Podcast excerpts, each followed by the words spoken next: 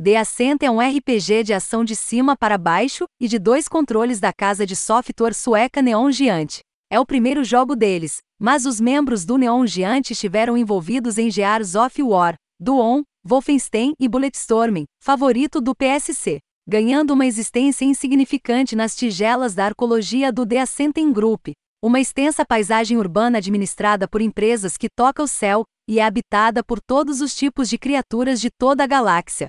Você e todos ao seu redor pertencem a uma empresa monolítica que administra e é dono de tudo. A proverbial coisa marrom atinge o ventilador, no entanto, quando a Sentem Group escurece de repente, cortando as muitas favelas, distritos e outras áreas residenciais que dependem da corporação para sua sobrevivência, e criando um vácuo de poder no processo que é rapidamente preenchido pelos muitos oportunistas e gangues cruéis dos níveis mais baixos da arcologia. Seu trabalho então, como você deve ter adivinhado, é se amarrar, fazer algumas alianças e abrir caminho pela ascensão para garantir sua própria sobrevivência, e descobrir o mistério por trás do súbito colapso da corporação por trás da Arquised.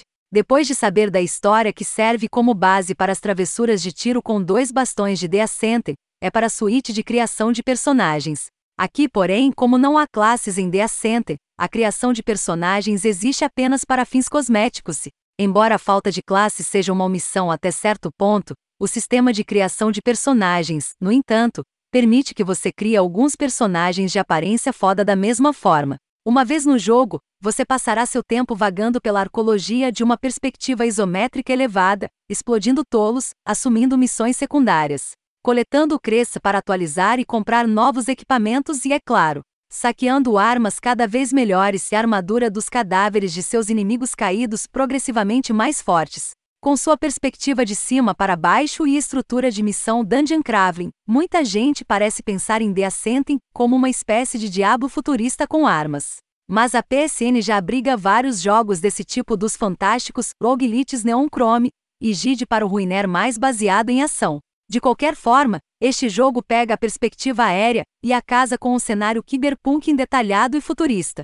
The Ascent se passa em um mundo distópico futurista chamado Veles. É uma estrutura imponente onde os trabalhadores mais mal pagos da sociedade, conhecidos como indens, mantêm um lugar abaixo nas profundezas miseráveis da cidade. Bem, na verdade é uma arcologia aparentemente, e as elites vivem no alto, onde ainda há ar puro, os indents são essencialmente escravos e você inicia o jogo como um deles. Mais uma vez, não posso dizer o suficiente, The Ascent é facilmente um dos jogos mais polidos, de qualquer gênero, que joguei há algum tempo. Claro, uma mente mais cínica diria que The Ascent é um triunfo livre do estilo sobre a substância, mas isso pareceria duro. Embora o esforço inaugural do Neon Giant seja o tipo de tratamento audiovisual que se esperaria de estúdios AAA com muito mais recursos.